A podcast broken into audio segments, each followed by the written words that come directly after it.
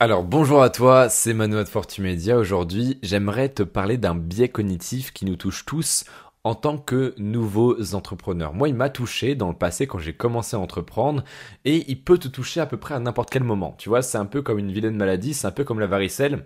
Tu peux l'attraper dès tout petit quand tu commences à entreprendre, ou alors tu peux l'attraper bien plus tard quand ça fait pas mal de temps que tu entreprends.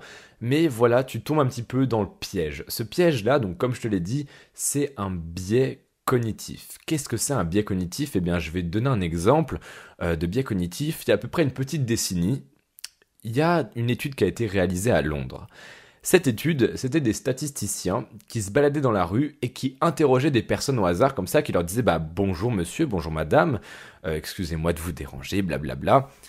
On aimerait vous demander si vous vous considérez comme meilleur conducteur ou meilleure conductrice que la moyenne des londoniens.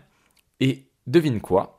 80% des réponses étaient oui, je me considère comme étant meilleur conducteur ou meilleure conductrice que la moyenne des londoniens. Et pas besoin d'être un génie en maths pour comprendre ça. 80% des gens qui sont meilleurs que la moyenne, c'est mathématiquement complètement impossible.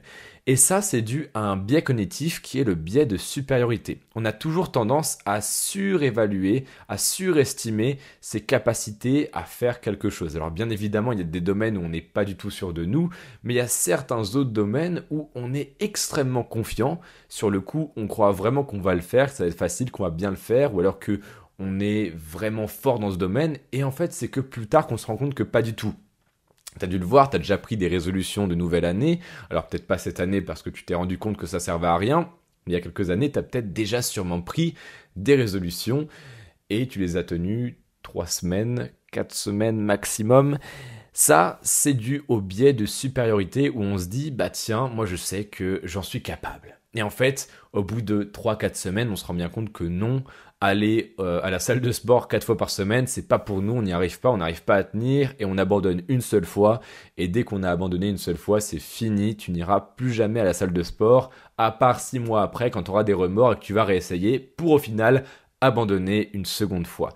Donc c'est ça un biais cognitif, c'est un schéma mental qui nous trompe de manière persuasive. C'est un petit peu des préjugés. On peut appeler ça des préjugés. Un biais cognitif, c'est un préjugé qui affecte notre mode de réflexion. Par exemple, là, c'est extrêmement simple la façon dont je viens de t'en parler. Les nouvelles résolutions, on pense qu'on va les tenir, mais pas du tout. Et le biais cognitif dont j'aimerais te parler aujourd'hui, c'est un biais qui n'existe pas, qui n'est pas marqué dans un livre ou dans un bouquin, c'est un biais que je me suis un petit peu approprié. C'est le biais de l'obligation de créer le nouveau Facebook. Qu'est-ce que je veux dire par là? Eh bien, quand tu es entrepreneur, quand tu commences à le devenir, on te met une sorte de pression, on t'installe dans une bulle qui va t'inciter à créer le nouveau Facebook, à devenir le nouvel Amazon, à créer la prochaine application qui va buzzer et qui va complètement révolutionner notre manière d'agir sur nos téléphones. Tu vois, moi, quand j'étais inspiré par des mecs à entreprendre, bien sûr, il y avait des web entrepreneurs, tout ce qu'il y a de plus classique, des gens qui vivaient juste de leur activité et qui avaient un lifestyle qui était vachement alléchant. Et ça, ça m'a attiré énormément. Mais il y avait aussi les personnes que tu connais forcément, Mark Zuckerberg, Jeff Bezos, Elon Musk, euh, tous les gens comme ça, Steve Jobs. Mais quand tu regardes, quand tu prends un peu de recul, les personnes comme ça qui sont les plus connues, c'est les personnes dont on te parle en école de commerce, sur Instagram, sur YouTube, dont on parle à la télé, c'est les personnes qui ont révolutionné leur domaine. Jeff Bezos a révolutionné le monde de l'e-commerce, Mark Zuckerberg a révolutionné les réseaux sociaux, Elon Musk a révolutionné le système de banque en ligne avec PayPal, puis après les voitures électriques qui sont devenues sexy grâce à Tesla. Euh, qui est-ce que j'avais donné d'autre? Bien sûr Steve Jobs qui a révolutionné l'utilisation de l'ordinateur avec les Mac. Bref, on ne parle que de personnes qui ont révolutionné leur domaine, qui ont apporté réellement quelque chose de nouveau. Et ça, c'est très inspirant c'est très bien, ça nous pousse à agir, c'est une source d'inspiration qui est énorme, qui est géniale, mais ça a un effet de biais cognitif qui nous force un petit peu à penser de manière inconsciente que pour réussir, il faut révolutionner le monde, il faut réinventer la roue. Et c'est ça la pire des choses que tu puisses penser aujourd'hui. Et si tu le penses, c'est pas grave. Hein. Moi aussi, je suis tombé dans le piège. Moi aussi, j'ai fait des conneries. Euh, j'ai voulu créer le nouveau Facebook. J'ai voulu lancer des logiciels. J'ai voulu faire plein de choses pour qu'au final ça rate et que je me rende un petit peu à l'évidence. J'allais pas réinventer la roue. Ces personnes-là, elles sont célèbres et c'est pour ça que quand tu parles un petit peu d'entrepreneurs qui réussissent on te dit ouais mais c'est combien de pourcents des entrepreneurs qui réussissent comme ça? Parce que les gens ne connaissent que ces personnes-là, Steve Jobs, Elon Musk, etc., qui sont devenus très célèbres parce que justement elles ont réinventé la roue. Mais pourquoi elles sont si peu nombreuses?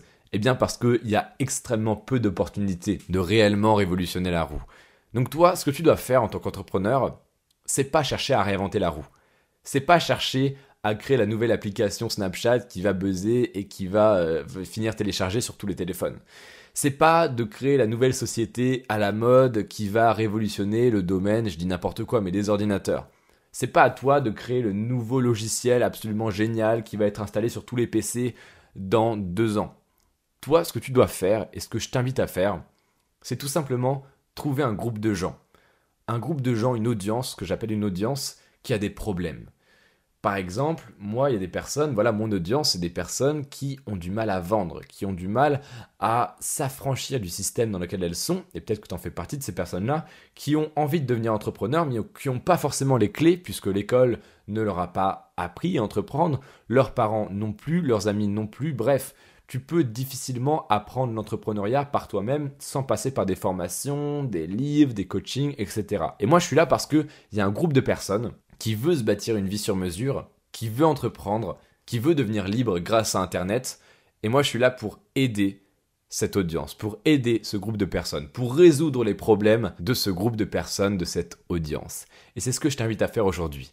C'est tout simplement cibler une audience, un groupe de personnes que tu peux aider. Dans un domaine, bien évidemment, où toi tu as des compétences, tu as des solutions, que ce soit sous forme de produits, de services, de formation, je t'invite à trouver un groupe un groupe qui a besoin de toi.